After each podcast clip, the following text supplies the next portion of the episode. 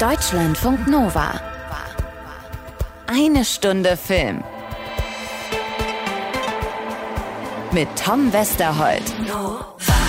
Und selbstverständlich mit Banana. Banana! Wollner. Verstehst du? Verstehst du? Banana Wollner. Ah, diesen Witz habe ich ja wirklich noch nie gehört. Ich muss mich an dieser Stelle für meinen leicht verwirrten Kollegen entschuldigen. Er hat ganz offensichtlich zu viel Sonne abgekriegt und das ist ihm nicht gut bekommen.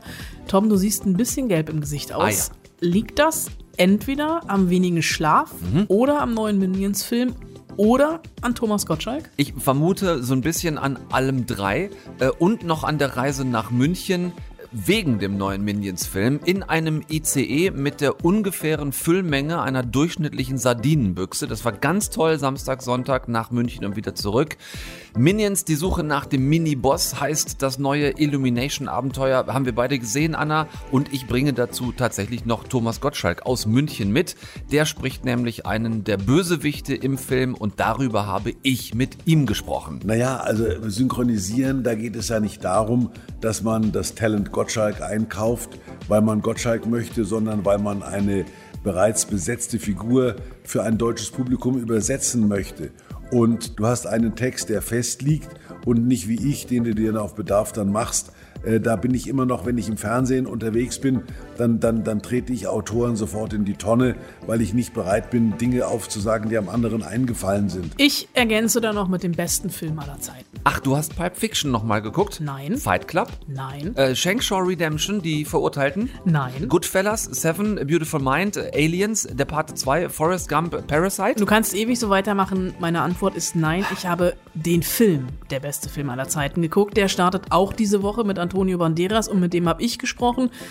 Musste deswegen nicht mit dem Zug nach München fahren. Wir haben uns einfach in Venedig am Strand getroffen. Ach so, ja, dann sag das doch gleich. Da, wo man sich halt so trifft mit Antonio Banderas, wenn man Anna Wollner ist, in Venedig am Strand, natürlich, klar. Ich würde dann, ähm, also ich würde dann noch, also ich würde dann noch Adam Sandler in den Ring schmeißen. Ja, kannst du gerne machen. Der rangiert auf meiner persönlichen Beliebtheitsskala irgendwo zwischen Kleinkind mit Fieberkrämpfen, Nicolas Cage und Zahnwurzelentzündung. Das weiß ich doch. Und mir geht's ja ganz ähnlich mit dem. Aber im Netflix-Film Hustle ist er wirklich mal wieder super, ähnlich wie schon in Uncut Gems, der schwarze Diamant.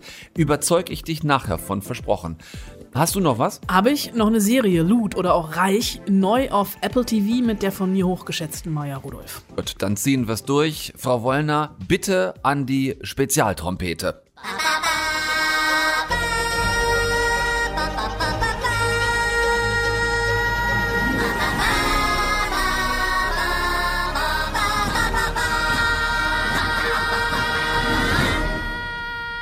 Frau Wollner, Anna, ist gut jetzt, du läufst blau an. Ich hab's geahnt. Ich reanimier die Frau Wollner mal schnell und ihr hört schon mal in die Minions rein. Wer hat das Kind reingelassen? Ich dachte, das wäre ein kleiner Mann. Glaubst du allen Ernstes, ein mickriger kleiner Junge kann einfach ein Schurke werden? Ähm, ja, weil ich einfach unverbesserlich bin. Kommen Sie mir lieber nicht in die Quere. Das Böse ist für Erwachsene. Erwachsene, die mächtige alte Steine stehlen und Chaos verbreiten. Und nicht für mopsige kleine Spinner. Es geht einigermaßen weit zurück in der Ich einfach unverbesserlich und Minions Geschichte in die 70er Jahre, in denen Gru etwa zwölf Jahre alt ist. Schon damals träumt er davon, der größte Oberschurke aller Zeiten zu werden und ist Fan der sogenannten fiesen Sechs. Bei denen ist jetzt offenbar ein Platz frei geworden, weil der frühere Anführer, der wilde Knöchelknacker, ja irgendwie, Anna, nicht mehr da ist. Ja, der ist unterwegs irgendwie verloren gegangen. Äh, deshalb hat Gru eine Bewerbung an die übrigen fiesen fünf geschrieben und wurde sogar zum Vorstellungsgespräch in die Zentrale der Bösen eingeladen. Witzigerweise ganz 70er Jahre mäßig ein Plattenladen mit dem Namen Evil Records. Hier fällt jetzt auf, dass Gru noch ein Kind ist. Sie jagen ihn weg. Er soll erst wiederkommen, wenn er was richtig Böses vorzuweisen hat. Und denkt sich, ha, warte, diese komische goldene, dieses komische goldene Medaillon, das da in der Schurkenzentrale hängt, das könnte ich doch einfach mal klauen. Wenn die fünf nicht hingucken, schnappt sich das wertvolle Ding und wird natürlich erwischt. Oh, nicht jetzt! Komm schon, komm schon! Oh.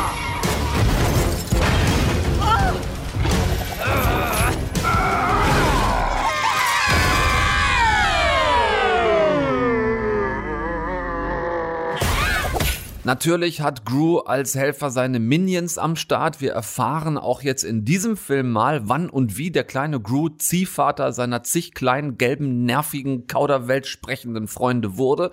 Und wir stecken dann mitten in einer Verfolgungsjagd. Die nur noch fiesen fünf jagen den kleinen Gru und die Minions und natürlich verbaselt Otto, äh, einer der Minions, das Medaillon und die Kacke dampft. Entweder die Minions finden das Ding irgendwie wieder oder ihrem Mini-Boss Gru daher auch der Filmtitel, geht es böse an den Kragen. Ja, genug Story an dieser Stelle, denn das ist auch ungefähr schon die ganze Story in Hm. diesem Film. Und ich habe äh, mich sehr gut unterhalten gefühlt. Ähm, ich hatte so ein bisschen zwischendurch mal eine Minions Overisierung. Mir war das zu viel. Äh, Minions äh, in den letzten Jahren. Wir hatten jetzt so ein bisschen eine produktionsbedingte Pause, weil der Film eigentlich schon längst fertig sein sollte. Dann kam Corona, dann konnte er produktionstechnisch, weil man nicht zusammensitzen durfte, nicht fertiggestellt werden.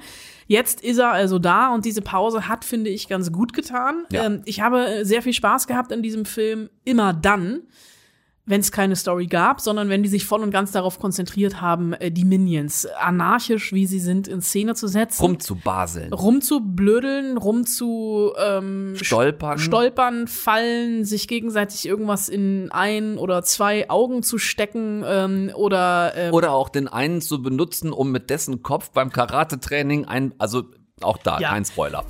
Kevin, Kevin, Kevin.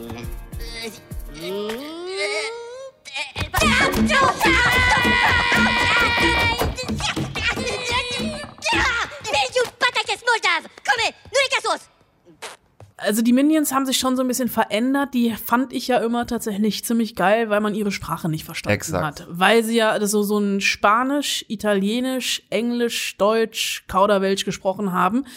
Die haben hier einen Sprachkurs gemacht. Sie sprechen jetzt äh, Deutsch B1, würde ich sagen. Die haben sie Vokabeln, sprechen, ja, Sie, die- sie, sie ja, sprechen ja. ganze Sätze.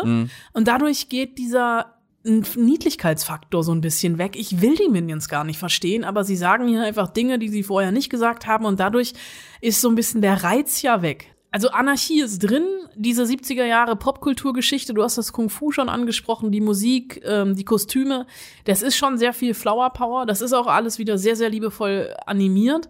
Ich hätte den Film gern wirklich einfach ohne Story gesehen, dann wäre er ein bisschen kürzer, aber dann hätte er mir ein bisschen mehr Spaß gemacht. Ich will jetzt nicht Ja. auf den Minions Nein, nein, nein, rumhacken, nein, ich bin weil es hat schon dir. Spaß gemacht, aber es war mir too much. Ja, ähm, ich fand bemerkenswert noch, weil ich glaube, wir haben beide die deutsche Synchro-Version gesehen, wirklich bemerkenswert, also der Oliver Rohrbeck, Er kann auch zwölf. es ist unfassbar, oder? Der Typ ist mittlerweile, ich weiß es nicht genau, aber Mitte 50 auf jeden Fall. Ich meine, er spricht ja auch Justus Jonas von den drei Fragezeichen seit 100.000 Jahren, von Anfang an bis heute.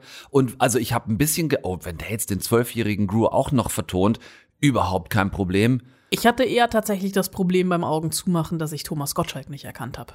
Das fand ich auch ganz interessant. Ähm, wenn man es natürlich vorher weiß, dass es Gottschalk ist, dann ist er ein paar Mal der alte oder wilde Knöchelknacker.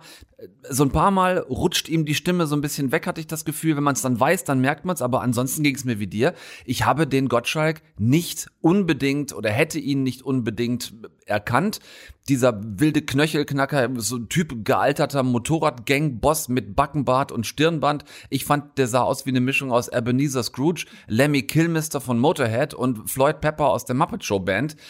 Gottschalk als Synchronsprecher. Ja, 72-jährige Wetten, das Legende mit Hang dazu, Dinge, die man heute eigentlich nicht mal mehr denken sollte, auch noch laut auszusprechen.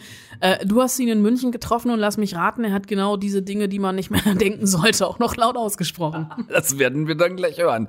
Ich äh, gebe an dieser Stelle gerne zu, dass ich ihn bei wirklich allem Mist, den er in letzter Zeit durchaus auch von sich gegeben haben mag, einfach schon für die schillerndste Medienpersönlichkeit halte, die wir in Deutschland noch haben.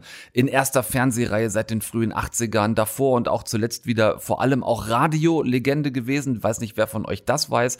Beim Bayerischen Rundfunk groß geworden als äh, wirklich legendärer Radiomoderator noch vor der Fernsehkarriere.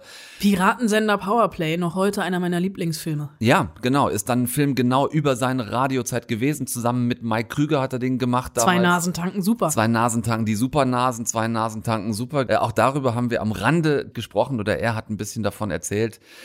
Ähm, Immer schon streitbar, der Typ natürlich, mit Ansage. Der hat sich irgendwie nie versehentlich in Nesseln gesetzt, sondern seine 50 Jahre lange Karriere lang einfach immer rausgehauen, was ihm spontan eingefallen ist. Du hast es gesagt, Dinge ausgesprochen, die man teilweise eigentlich auch nicht mal denken sollte.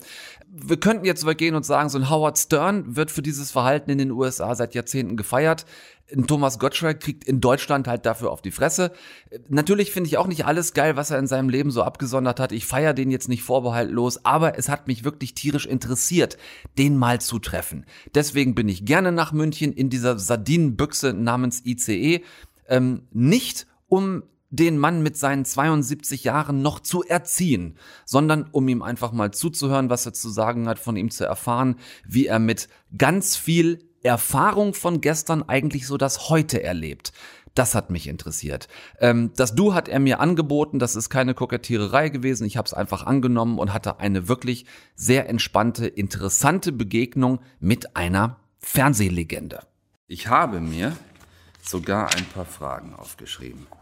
Ich will ja keinen Blödsinn reden. Ich könnte, das ist ja mein Part. Genau, ich könnte zum Einstieg könnte ich noch den Ton vorgeben und sagen, antworten, aber nicht plaudern. Aber ich kann das nicht so schön wie du. Ja, das war äh, moderieren, aber nicht plaudern. Das war Josef Ottmar Zöller, Gott hab ihn selig. Seinerzeit Abteilungsleiter bei Bayern 3, der mir das Leben schwer gemacht hat. Ich habe den Moment ja verpasst, wo ich selber angefangen habe zu maulen und wo ich über andere gemault habe.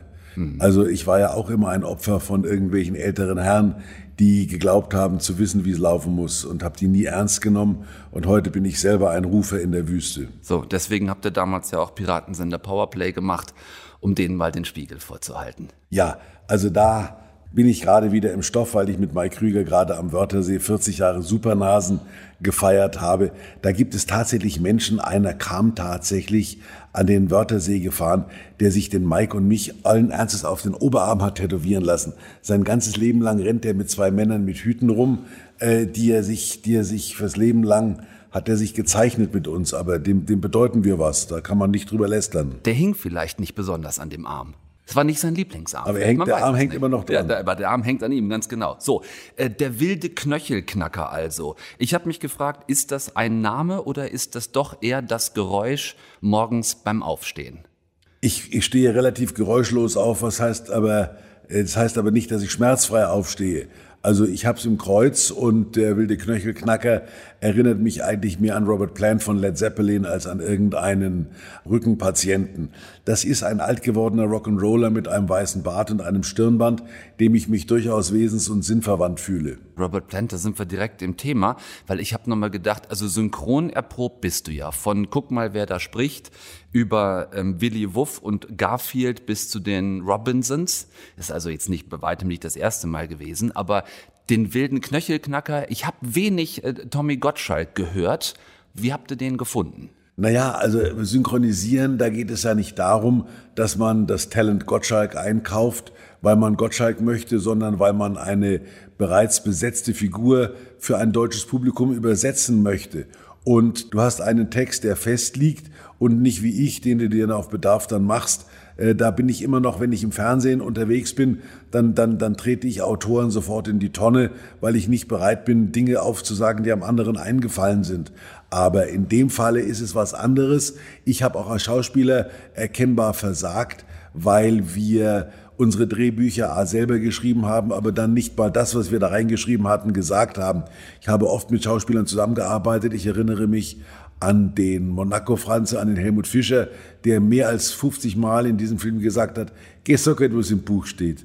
Also das habe ich gesagt, ja Gott, das habe ich doch dreimal gesagt. Für mich ist es wahnsinnig schwierig äh, beim Drehen den gleichen Gag siebenmal zu wiederholen und das ist halt so. Beim ersten Mal funktioniert das Licht nicht, beim zweiten Mal stimmt das nicht. Beim dritten beim, Mal funktioniert der Gag nicht mehr? Der, der hat schon beim zweiten Mal habe ich schon versucht, was anderes zu sagen zur Irritation aller. Wenn der Kameramann für mich gelacht hat, war die Sache erledigt. Im Fernsehen war das ja immer so. Deswegen habe ich ungerne geprobt, weil ich bei den Proben immer keine Schere im Kopf hatte und Sachen erzählt habe, die lustiger waren als das, was ich dann hinterher im Fernsehen gesagt habe, was aber offensichtlich äh, nicht öffentlich-rechtlich brauchbar war. Ja, wenn man jetzt bei dir die Liste aufmacht mit allem, was du gemacht hast in diesen zurückliegenden einigen Jahren, ähm, dann hat man natürlich schon das Gefühl, der Gottschalk macht, was man ihn machen lässt. Also du nimmst ja auch viel an, viel Herausforderungen an. Ist es Neugier? Ist es Angst vor Langeweile? Ist es äh, der Wunsch nach Abwechslung? Es ist das Einzige, was ich kann, genauso wie ein, ich sag mal, Bienenzüchter immer Freude an Bienen haben wird, so bin ich jemand, der bei einem Mikrofon sofort Blut leckt. Ich habe auch reflexhaftes Verhalten. Ich werde nie vergessen, ich saß mal in Salzburg in einem Klavierkonzert, wo der, der doch schon altersmäßig fortgeschrittene Pianist offensichtlich sich nicht mehr ans Klavier schleppen konnte und dann, dann saß das internationale Publikum fünf Minuten vor einer Bühne mit einem leeren Klavier und einem, einem leeren Hocker. Ich habe gedacht, wenn der noch zwei Minuten braucht, dann gehe ich rauf. Also ich kann es nicht haben, wenn ein Publikum ununterhalten im Saal sitzt und es passiert nichts.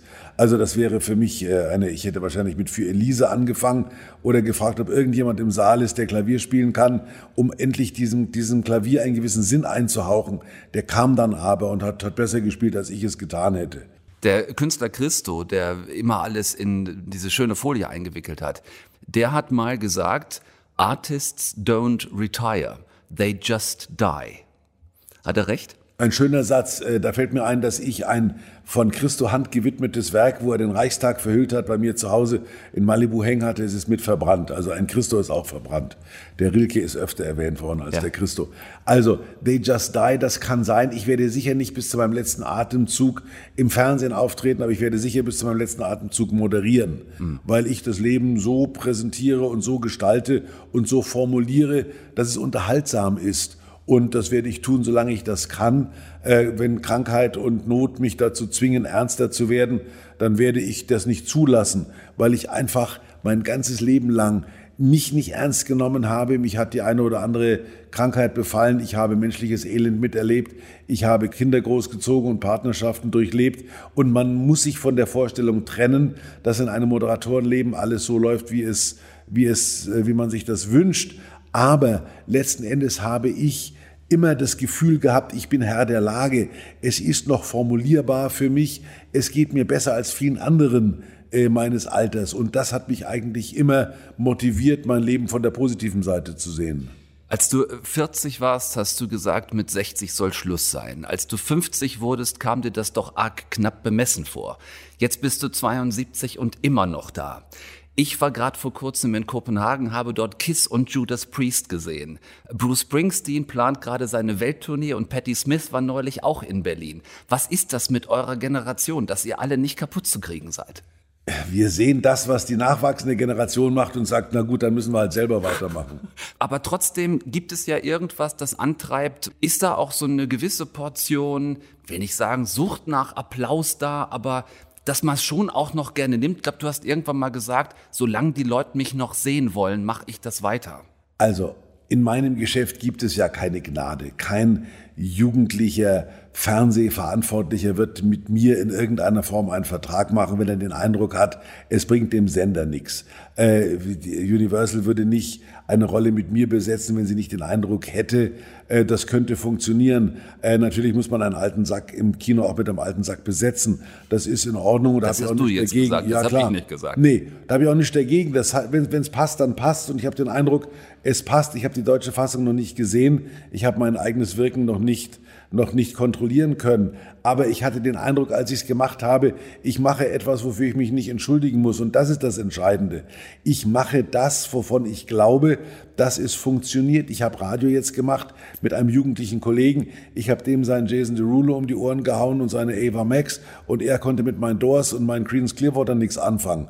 Das ist ein Battle der Generationen, das wir lustig fanden und die Zuschauer auch. Es gab immer ein paar auf meiner Seite, es gab ein paar auf seiner Seite. Und so muss es sein. Ich muss aufpassen, dass ich nicht in die Rolle dieses nörgeligen Alten rutsche, der natürlich auch mit einem gewissen Neidkomplex sieht, dass andere das noch vor sich haben, was er schon hinter sich hat. Nur muss ich einfach sagen, war es im Radio damals schöner, wenn ich mir, wenn ich vorher an meine Plattenkiste getreten bin und gesagt habe, hm, der ist Dolly Parton und da sind die Stranglers. Da muss ich einen Übergang zu, von, von dem einen zum anderen finden, wird mir schon einer einfallen. Ich habe die Dolly Parton nicht zurückgelegt, weil das Country ist und die Stranglers nicht zurückgelegt, weil es Punk war. Also ich habe gesagt, das haue ich beides raus, für beides habe ich ein Publikum. Das bedeutet, diese Freiheit, die ich hatte, die ist heute nicht mehr. Heute ist eine, eine Playlist Radio und ich erlebe oft, wie ich Moderatoren höre, die dann pflichtgemäß irgendwas toll finden, was irgendein Redakteur rausgesucht hat, was erkennbar nicht toll ist. Also ich habe gestern eine Talkshow gemacht, da saß Lena Meyer-Landrut und man muss einfach wissen, die hat fünf Millionen Follower. Alles, was sie sagt, das sagt sie im Begriff, äh, oder im Bewusstsein dessen, dass sie von diesen fünf Millionen Follower niemanden verlieren darf oder möchte. Und sie hat wahrscheinlich auch Sponsoren, die ihr etwas dafür zahlen, dass diese fünf Millionen Follower ihr folgen. Also wird sie auch nichts tun, was diese, was diese Sponsoren vergrätzt. Und das ist etwas, was, finde ich, in irgendeiner Form für mich ruchbar wird. Dieses Rumgeeier. Ich möchte niemandem zu nahe treten. Oder auch wenn, wenn, wenn Fußballer heute sich äußern, sagen sie, ich würde mal sagen, oder von daher. Also sie verschaffen sich alle Denkzeit, um nicht in irgendwelche Fettnäpfchen zu treten. Ich bin von einem Fettnäpfchen ins andere gestolpert. Ist das ein Problem heute, dass viel so geredet wird, dass man möglichst immer noch so eine Hintertür sich offen lässt, wegen dieser permanenten Abbildung von allem überall. Social Media hast du selbst angesprochen. Ja, klar. Und das ist etwas, was mir natürlich besonders schwer fällt, weil ich gewohnt bin, ohne Netz und doppelten Boden relativ schnell und ohne viel Denken irgendwas zu sagen. Aber was es leider nicht mehr gibt und was ich immer für mich in Anspruch genommen habe, dieses Ich bin's doch, ihr kennt mich doch, nehmt mich um Gottes Willen nicht ernst Respekt kann ich vor jemandem auch haben, wenn ich ihn durch den Kakao ziehe. Aber ich habe immer darauf geachtet, dass ich nur Leute durch den Kakao ziehe, die es vertragen und dass ich Menschen, die ohnehin schon an sich gezweifelt haben, nicht in irgendeiner Form fertig gemacht habe. Zynismus gibt es bei mir nicht. Und das Wort Hater, das hat jemand anders erfunden, ich nicht. Hm. Wenn wir da mal jetzt vielleicht nicht unbedingt von Gnade der frühen Geburt sprechen, aber bist du trotzdem froh, dass du große Teile deiner Karriere zu einer Zeit verbringen konntest, wo sich Dinge noch versendet haben, wo es nicht in tausendfacher Abbildung auf tausend Portalen am nächsten Tag zu sehen war und dort auch nie wieder weggegangen ist? Ja, ja, klar. Ich bin, also die Gnade der frühen Geburt habe ich, glaube ich, selber schon äh, bemüht, weil es tatsächlich so ist. Ich habe ein Window gefunden, das für meinen Job erst im Radio und dann im Fernsehen relativ schnell wieder zugegangen ist. Ich wäre nicht im Fernsehen berühmt geworden, weil ich der Bachelor gewesen wäre, der irgendwelchen Damen irgendwelche Rosen überreicht. Das ist doch alles nicht ehrlich. Ich habe im Wesentlichen immer im Fernsehen das gesagt, was ich gedacht habe und habe mich damit oft im Kopf und Kragen geredet. Aber so war es mir zumute und ich habe das in dem Moment für richtig gehalten. Politisch korrekt war das selten. Und es ist ja so, dass ich damals bei Wetten, dass wenn ich am Samstag Mist erzählt habe, hat am Montag in der Bildzeitung irgendein Redakteur sich darüber mokiert den ich nicht ernst nehmen konnte. Heute hast du drei Minuten später einen Shitstorm und ein Redakteur mit flackernden Augen kommt rein und sagt, wir müssen uns entschuldigen. Sag ich, was, ich muss mich für gar nicht entschuldigen. Aber die Diskussion ist schon, führt schon zu weit. Und ja, und der, der, der, der Sende, der, der, der Intendant ist besorgt und der Programmdirektor ist besorgt. Also die Dauerbesorgnis ist ja heute Teil unseres Geschäfts. Ich war nie besorgt. Und wie kann das denn dann heute noch funktionieren für junge Medienschaffende? Ist das eine beinahe ausweglose Situation? Ich möchte nicht in dieser Situation sein, möchte mich auch nicht in diese Situation begegnen. Und deswegen bin ich Ihnen dankbar, dass ich meine Sturm- und Drangjahre zu einer Zeit gehabt habe, als ich stürmen und drängen konnte. Hm. Wie ist es grundsätzlich bei dir mit dem Bereuen von Dingen, wenn man so viel gemacht hat? Ich gebe dir ein Beispiel. Ich war mal Teilnehmer einer Castingshow. Das ist was, das würde ich heute durchaus aus meiner Biografie rausstreichen, weil das keine besonders gute Idee war. Du hast, erinnere ich mich mal, in der Jury einer Castingshow gesessen zum Beispiel. Also gibt's so Dinge, wo du heute sagst, ja gut, also das oder das hätte ich vielleicht nicht unbedingt machen müssen? Das gibt es tatsächlich, aber es gibt auch, man darf sich auch irren. Man darf auch, auch Irrwege beschreiten. Bei mir war es damals so, ich hatte mit Wetten das aufgehört und mein alter Hans Riegel, mein Haribo-Chef, hat gesagt, hör mal, ich hätte dich schon gerne am Samstagabend im Fernsehen. Und dann habe ich gedacht, naja gut, dann setze ich mich mit Michelle Hunziker neben den Bohlen, habe aber nie geglaubt, dass es Menschen gibt, die mit solchen Scheuklappen unterwegs sind, wie der Dieter, der sagt, wenn ihr einen Gag macht, dann ich und wenn, wenn ich es nicht bin, dann macht keiner einen Gag. Also das war mir, ich habe immer zur Freude meines Publikums gearbeitet und habe immer gesagt, Hauptsache die haben ihren Spaß, ich muss meinen Spaß nicht im Fernsehen haben, ich kann ihn auch zu Hause haben. Und die Zeiten sind äh, vorbei, wo, wo du im Fernsehen noch den Spaß haben kannst. Du sagst gewisse Dinge nur noch zu Hause. Ich habe immer mein ganzes Leben lang gesagt, was ich zu Hause sage, kann ich auch im Fernsehen sagen und umgekehrt. Wo hört der Spaß für einen Tommy Gottschalk auf? Jetzt, weil der abwinkt. Herzlichen Dank, Thomas Gottschalk. Könnt ihr vermutlich noch einige Jahre weiter sehen. Jetzt erstmal im Kino hören, im zweiten Film der Minions. Vielen Dank fürs Gespräch bei uns. Alles klar. Deutschlandfunk Nova. Eine Stunde Film. Ja, Anna, wenn wir diesem Internet glauben, ähm, was ja nie so eine wirklich gute Idee ist, also in dem Fall ähm, IMDb glauben, dann ist es Pipe Fiction. Dicht gefolgt von zum Beispiel äh, The Dark Knight und Schindlers Liste. Andere Quellen sagen Der Pate oder Hitchcocks Vertigo. Der beste Film aller Zeiten halt. Dabei ist es doch eigentlich ganz einfach. Der beste Film aller Zeiten kommt am Donnerstag ins Kino, hast du uns versprochen. Und ähm, heißt dann auch noch so. Der beste Film aller Zeiten. Ist eine Komödie über das Filmemachen mit Antonio Banderas und Penelope Cruz in den Hauptrollen. Du hast den Film letztes Jahr schon gesehen, Anna, in Venedig hast du uns vorhin schon verraten. Ist das denn jetzt? Also hält denn der Film, was der Titel verspricht? Ich könnte jetzt ganz einfach Ja sagen und wir wären an dieser Stelle durch, Bitte. aber ganz so einfach ist es natürlich nicht. Im Original heißt der Film Official Competition, also auf Spanisch ausgesprochen, was ich nicht kann, deswegen sage ich Official Competition. Aber genauso heißen ja auch immer die Label, wenn Filme im Wettbewerb eines Filmfestivals laufen. Dachte in Venedig auch erstmal, das ist so ein Druckfehler im Programm, war es aber nicht, aber es zeigt ein bisschen die Richtung, es ist eine Metakomödie übers Filmemachen. Von denen gab es schon einige. Ich kann mich zuletzt unter anderem erinnern an George Clooney in einem Cäsar-Kostüm. Hail Caesar. Was macht denn dieser Film hier? Also George Clooney und Cäsar kommen nicht drin vor. Es ist tatsächlich erstmal der Wunsch, den besten Film aller Zeiten zu machen, von einem millionenschweren Pharmaunternehmer in den ersten Minuten des Films. Der will sich nämlich selbst zum 80. Geburtstag ein Denkmal setzen, also ein Denkmal für die Nachwelt und denkt, eine Brücke bauen mit seinem Namen, das kann ja jeder. Aber einen Film machen, ja, das kann nicht jeder. Der hat dummerweise überhaupt keine Ahnung von Filmen, kauft kurzerhand deswegen ungelesen die Rechte eines Bestsellers, der gerade von einem Autor ist, der gerade den Nobelpreis bekommen hat und heuert natürlich eine Crew an, die diesen Film drehen soll und das Ganze verantworten soll die äh, sehr exzentrische Regisseurin Lola Cuaves. Und er will natürlich nichts anderes als die besten Schauspieler seines Landes für die Hauptrollen haben. Die beiden kommen aus unterschiedlichen Welten. Ivan ist der Maestro der Schauspielkunst, von allen verehrt. Und Felix ist ein Star, ein internationaler Filmstar. Das ergibt ein faszinierendes Spannungsfeld mit sehr viel Potenzial. Und sie haben noch nie zusammen gearbeitet. Hm, weiß nicht. Ich will einfach nur die Besten. Sind Sie die Besten? Ich würde schon sagen, dass Sie tatsächlich die Besten Ihrer Gattung sind. Welche Gattung Schauspieler?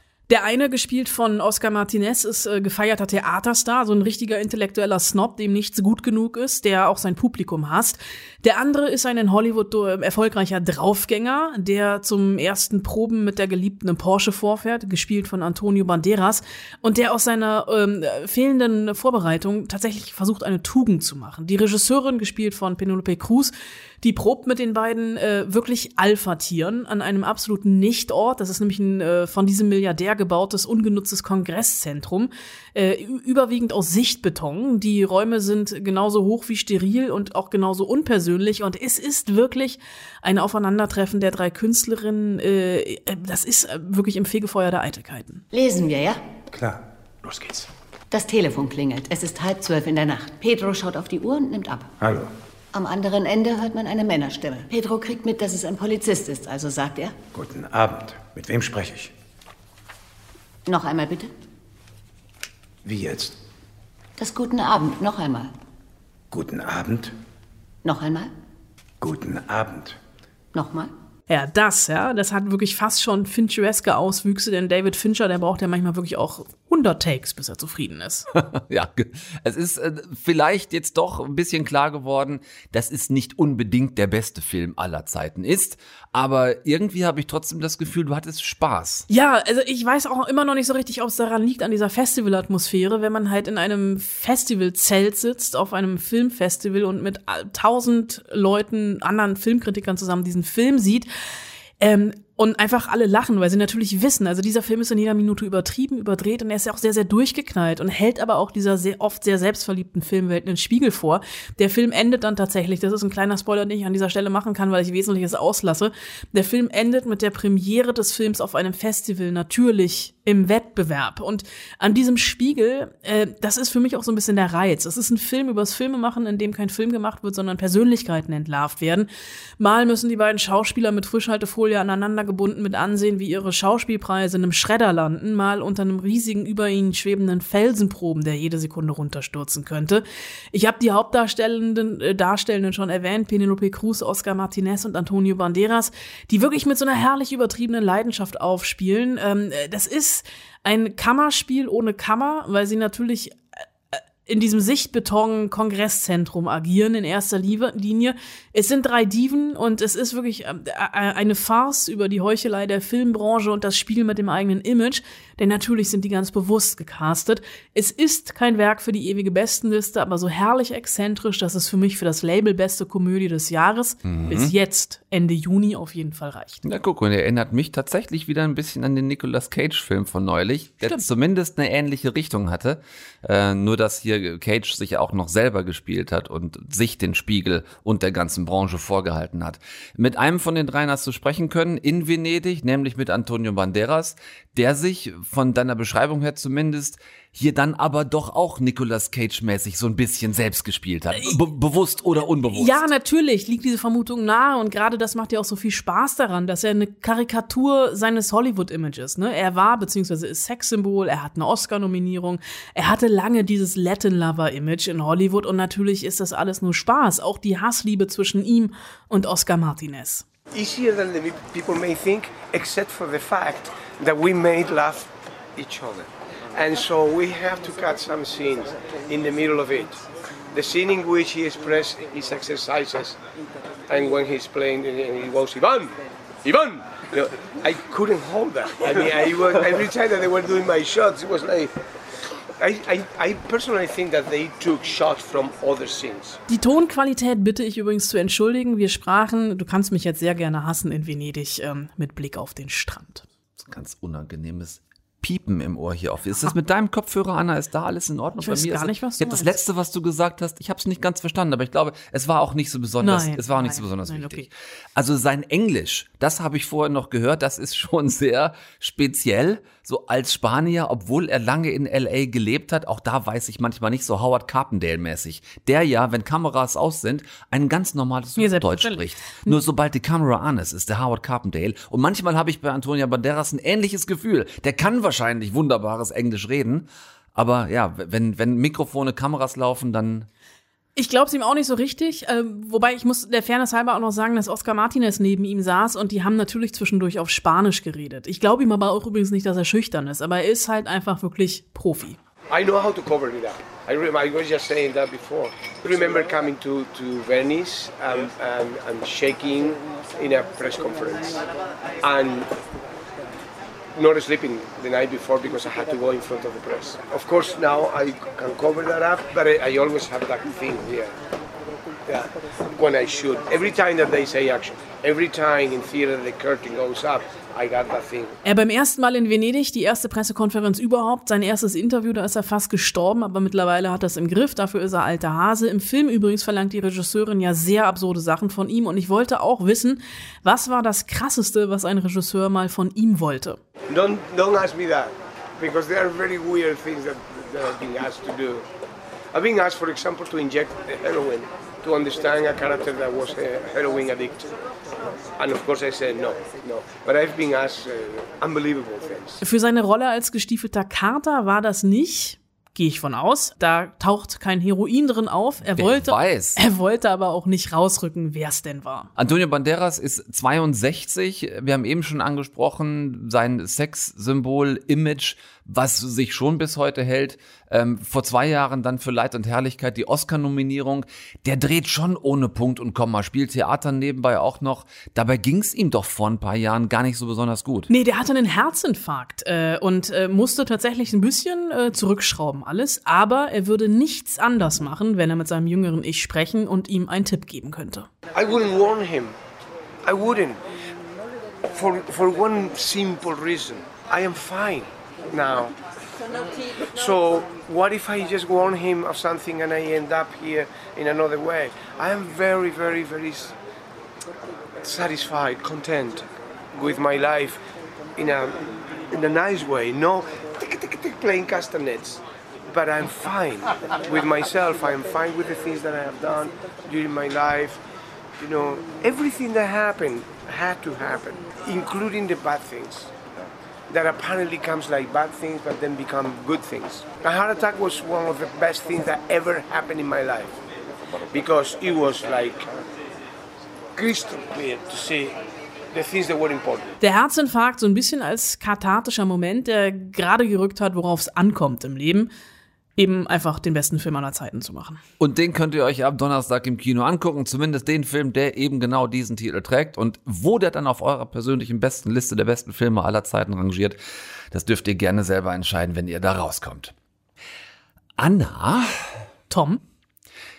Was genau müsste ich machen, liebe Anna, damit du mir bei der bloßen Erwähnung von Adam Sandler nicht aggressiv einschläfst? Ich hab mir fast schon gedacht, pass auf jetzt, hier kommt meine Erkenntnis über Adam Sandler, die ich einfach mal vorwegnehme in dem Fall. Damit du es gar nicht erst bis zum Ende aushalten musst, sage ich es gleich am Anfang. Ähm, 50 erste Dates, leg dich nicht mit Zoen an, Kindsköpfe 1 und 2, Jack and Jill, der Chaos Dad und so weiter und so fort Treib's bitte nicht auf die Spitze, lieber Tom. sind alles Filme, in denen Adam Sandler in erster Linie durch nerviges Nervigsein in seinen Rollen auffällt, durch eine Lethargie, die wirklich aggressiv nur vom Zuschauen macht, gespickt mit jeder Menge Pipi-Kaka-Pimmelhumor. Mein Reden, für mich noch einer der traumatisierendsten, äh, unlustigsten Momente der jüngeren Kinogeschichte, als, glaube ich, in Kindsköpfe, eins oder zwei, ich weiß Ja. es gar nicht, alle Männer im Pool saßen und die Kinder irgendwie sagten, wer reinpull wenn man reinpullert, wird das Wasser blau und um alle Erwachsenen das Wasser blau wurde. Und ich also Ja. dachte, ey, Ja. seriously? Ja, genau. Also ganz ehrlich, können wir ein bisschen vorspulen und einfach mit Loot weitermachen? Wir, wir spulen vor, in der Tat noch nicht bis zu Loot, aber wir spulen mal kurz vor bis Uncut Gems, der schwarze Diamant. Das war ein Film für Netflix und das scheint irgendwie ein gutes Pflaster für Herrn Sandler zu sein. Da war er nämlich in dieser nicht enden wollenden Abwärtsspirale der unfreiwillig komische, tragische Held. Zwar immer noch irgendwie phlegmatisch und teilweise mit einer Mimik, wie sie Nicole Kidman in ihren besten Botox-Tagen nicht weniger hätte haben können, aber es hat endlich mal funktioniert. Das lag aber, glaube ich, auch in erster Linie an der Regie äh, Mhm. der Safety-Brüder. Aber meine Vermutung ist, dass Sandler da nochmal so ein Rollenprofil für sich gefunden hat, das einfach besser funktioniert. Denn die Voraussetzungen jetzt in Hustle, einem Film über die weltberühmte amerikanische Basketballliga NBA, sind ganz ähnlich. Hier spielt Adam Sandler Stanley Sugarman, den ewigen Talentscout der Philadelphia 76ers, der um die Welt reist und vor allem in merkwürdig karikierten, versteckten Winkeln Europas ebenso merkwürdige Newcomer trifft, die halt für den sogenannten Draft der NBA, also um dort für die Profimannschaften ausgewählt zu werden, nicht älter als 22 sein dürfen. Das ist bei dem, was Sugarman in gammeligen Hinterhofhallen trifft, manchmal schwer vorstellbar. Du bist also 22. Weißt du, du kannst nicht in den Draft, wenn du älter als 22 bist. Ja, ich bin 22 Jahre alt. Wer ist er? Mein Sohn. Und wie alt ist er? Er ist 10 Jahre alt. Okay. Okay. Das ist der Typ, der für Sandler funktioniert, finde ich. So der traurige Clown, der hoffnungsvoll überall auftaucht und da ist dann aber nichts so, wie ihm das vorher versprochen wurde. Ich fange an, ganz langsam, ja, mir vorstellen zu können, dass ich diesen Sandler gar nicht so schlimm finde. Oh. Uncut Gems fand ich ja auch fulminant. Ja. Geht es in die Richtung hier auch? Ja, aber tatsächlich ohne Copy and Paste, also ohne das jetzt komplett zu wiederholen mit so einer Abwärtsspirale, sondern von einem neuen Hintergrund. Äh, Sugarman findet tatsächlich ein Megatalent in Spanien, wirklich nicht älter als 22, ganz sympathischer junger Typ, junger Vater, der sich um seine Tochter kümmert, zusammen mit seiner Mutter. Und äh, Sugarman geht zu seinem jungen 76ers-Boss, sehr geil abgefuckt gespielt von Ben Ben Foster. Ich finde den ja super in so Rollen. Er ist ein Rohdiamant. Wir werden ihn trainieren und in NBA-Form bringen. Was sagst du dazu? Das wird nicht passieren, Stan. Du musst da wieder raus.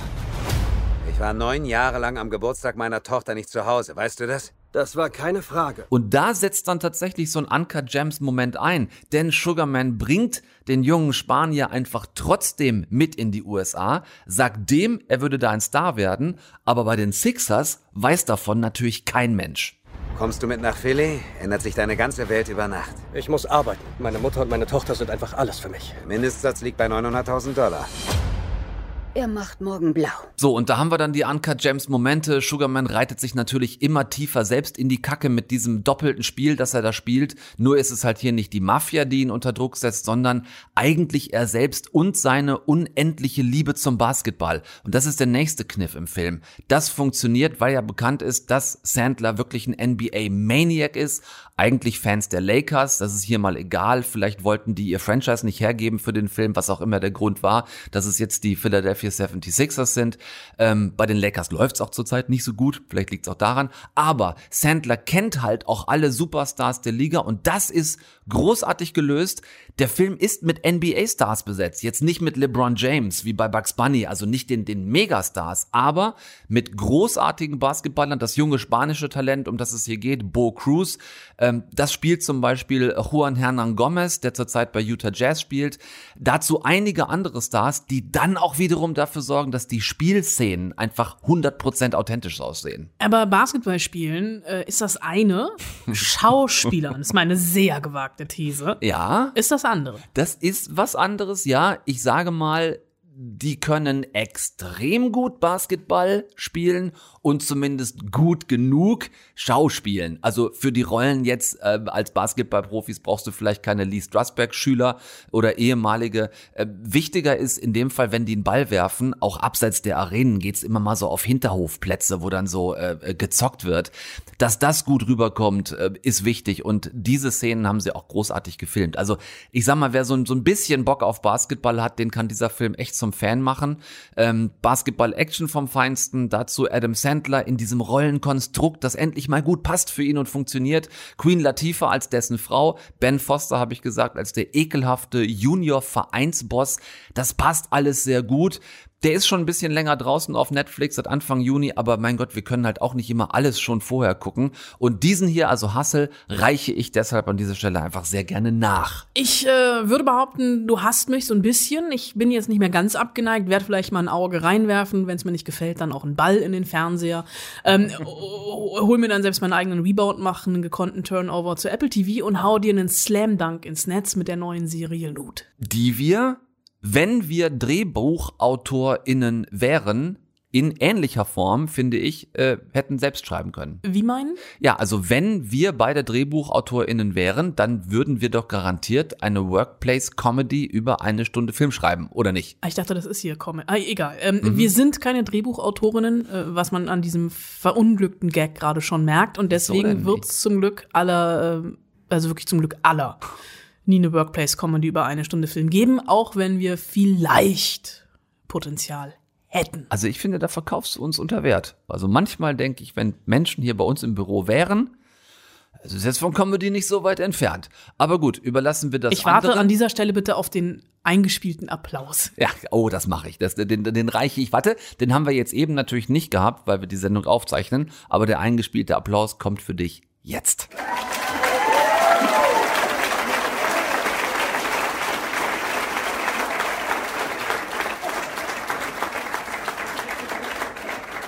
So, ähm, überlassen wir das äh, Workplace-Comedy-Schreiben meinetwegen den anderen, wenn du halt überhaupt keine Lust hast. Das hält uns aber nicht davon ab, über Workplace-Comedies zu sprechen. In dem Fall die Apple TV Plus-Serie Loot, auf Deutsch Reich, die seit Freitag mit den ersten Folgen online ist, kommt also ähm, Salami-taktikmäßig scheibchenweise. Du hast auf deinem Workplace-Sofa die Serie schon gesehen. Was für eine Arbeitsumgebung finden wir da vor? Äh, sie ist, ähm, ich möchte dir nicht zu nahe treten, dann doch ein bisschen schöner als die von eine Stunde Film. Ähm, Jetzt gegen unser Büro hier. unser Büro ist super. Ich streiche hier gerade über den Teppich, der an der Wand hängt, um den äh, Schall zu dämpfen. Schallschutz. Ähm, es ist eine Workplace, äh, ein Workplace, der uns natürlich neidisch machen soll und auch neidisch macht, also mich zumindest in den ersten Folgen, aber dann auch auf den zweiten Blick wieder nicht. Weil ich recht schnell die Erkenntnis hatte, Geld allein macht auch nicht glücklich. Ähm, der Workplace oder die Arbeitsstelle hier ist nämlich äh, die einer sehr vermögenden, aber auch sehr unglücklichen Frau, Molly Mitte 40. Die wird in der ersten Folge von ihrem Milliardärsehemann verlassen, ausgetauscht durch eine jüngere, im Gesicht vermeintlich straffere. Dabei hat er ihr gerade noch zum 45. Geburtstag eine, Achtung, nicht vierstöckige Torte, sondern eine vierstöckige Luxusjacht geschenkt. Haley in our bedroom? I can explain. Was she even born when we graduated college? Die neue Haley im Schlafzimmer so jung, dass sie eins war, als Molly und ihr Mann mit der Uni fertig waren. Äh, Molly bleibt allein zurück mit der Yacht, äh, bekommt aber ein Stück vom Geldkuchen, weil die beiden keinen Ehevertrag hatten, als er damals in ihrer gemeinsamen Garage mit dem IT-Unternehmen anfing, das ihn oder in dem Fall dann halt auch beide so richtig reich gemacht hat. Sage und schreibe 87 Milliarden Dollar und all den Milliardärsfrauenluxus, an den sie sich über die Jahre gewöhnt hat. Was macht sie mit dem ganzen Geld? Erstmal nichts, denn ihr ist langweilig, also sehr langweilig, bis sie durch Zufall merkt, dass sie Vorsitzende einer Wohltätigkeitsorganisation ist und da ja gefühlt das erste Mal in ihrem Leben wirklich arbeiten könnte. Hello? Molly Novak. I'm the executive director of your foundation. Wait, what? I was wondering if you wouldn't mind coming into the office tomorrow. I have an office? Sie ist ganz überrascht, dass sie ein Büro hat und da dann auch noch erwartet wird. Und die Mitarbeitenden dieser Organisation, vor allem die Direktorin und Chefin Sophia, ist erstmal wenig begeistert, denn Molly stolpert natürlich mit ihrer Blauäugigkeit, Ignoranz und Naivität von einem PR-Desaster ans nächste, was für eine Wohltätigkeitsorganisation an sich erstmal nicht so geil ist. Zu einer Eröffnung von einem neuen Heim für obdachlose Frauen zum Beispiel lässt sie Canapés und gegrillte Sandwiches reichen und verteilt Goodiebags von Gucci an die Beteiligten. Und bei Interviews nimmt sie wirklich jedes Fettnäpfchen mit, das man so mitnehmen kann. Sprich, ihre Arbeit schadet der Wohltätigkeitsorganisation eher, als dass sie hilft. Gut vorstellbar. Ebenso gut vorstellbar, dass Maya Rudolph, die die Hauptrolle spielt, die eine Stand-up, eine Saturday Night Live-Ikone ist, das wahnsinnig gut hinbekommt in dieser Rolle. Trotzdem habe ich das Gefühl, wir sehen sie seltener, als wir sie sehen sollten. Ja, das finde ich auch. Also ich bin ja ein großer Fan von Brautalarm und bin ja auch einer der wenigen Menschen der Welt, die das weibliche Ghostbusters Remake nicht schlecht fand. Maya Rudolph arbeitet so wenig, weil sie vier Kinder hat mit dem Regisseur Paul Thomas Anderson und daher nur ganz ausgewählte Projekte macht. Äh, und dieses ihr ist ihr schon auf den Leib geschrieben. Die Macher haben selbst Comedy-Erfahrungen gesammelt bei 30 Rock und Parks and Recreation, den anderen beiden Workplace-Comedies, die ich sehr verehre. Ähm, The Office würde noch fehlen. Stimmt, The Office, aber äh, damit haben die beiden, haben die Macher nichts zu tun. Deswegen Ja. habe ich das hier jetzt mal rausgelassen. Ja, ja, Ne? Und Rudolf spielt diese Maya schon so ein bisschen als Milliardärsgattin in Karikatur, ist aber auch teilweise sehr verletzlich und dünnhäutig und dass ich hier das schon sehr abgekauft habe. Also ich habe definitiv Bock drauf. Ähm, mich hast du sehr neugierig gemacht. Ähm, ich werde reingucken.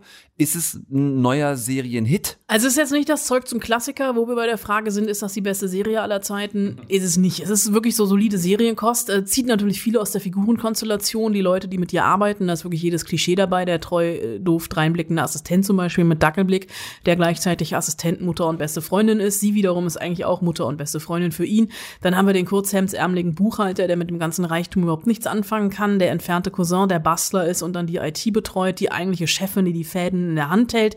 Die brauchen wir schon natürlich als Identifikationsplattform. Das ist einfach das Konzept von Workplace Comedies, dass es halt Kollegen geben muss.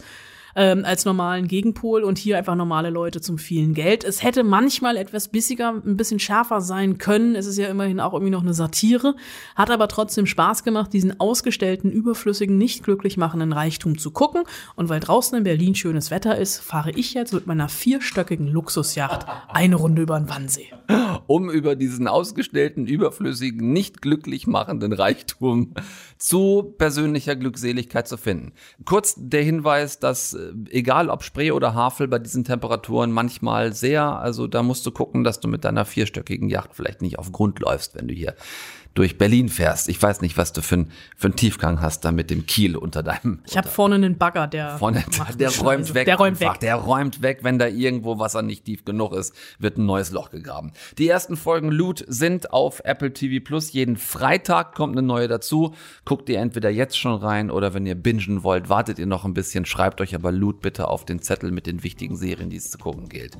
Nächste Woche, Anna, würde ich ein Animationsfilm-Erstlingswerk mitbringen. Finde ich mal ganz spannend, wenn FilmemacherInnen sich zum ersten Mal an etwas ransetzen, wie zum Beispiel Markus H. Rosenmüller zum ersten Mal an einen Animationsfilm. Willkommen in Siegheilkirchen. Heißt tatsächlich so, hat mich allein wegen des Titels schon wahnsinnig neugierig gemacht.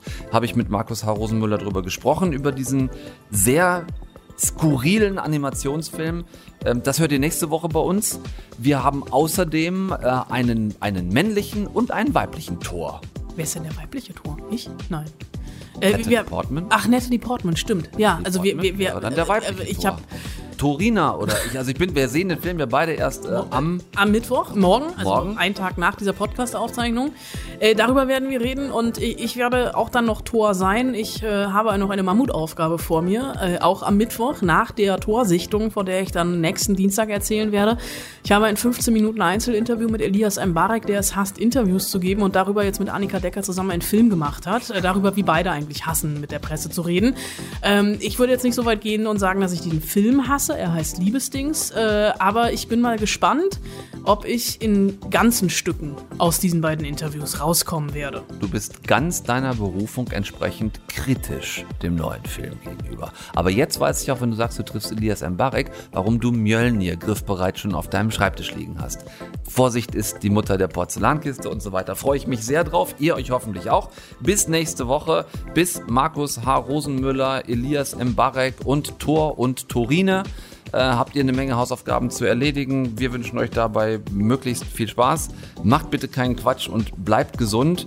Ganz wichtig, guckt nichts, was wir nicht auch gucken würden. Hauptsache es Film. Deutschlandfunk Nova. Eine Stunde Film. Jeden Dienstag neu. Auf deutschlandfunknova.de und überall, wo es Podcasts gibt. Deine Podcasts.